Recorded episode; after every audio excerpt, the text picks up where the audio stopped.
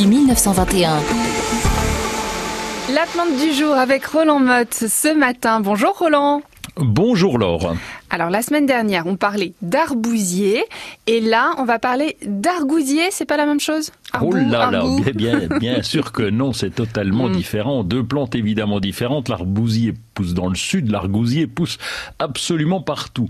L'argousier, son nom latin, puisque vous adorez ça, c'est Hippophae rhamnoides.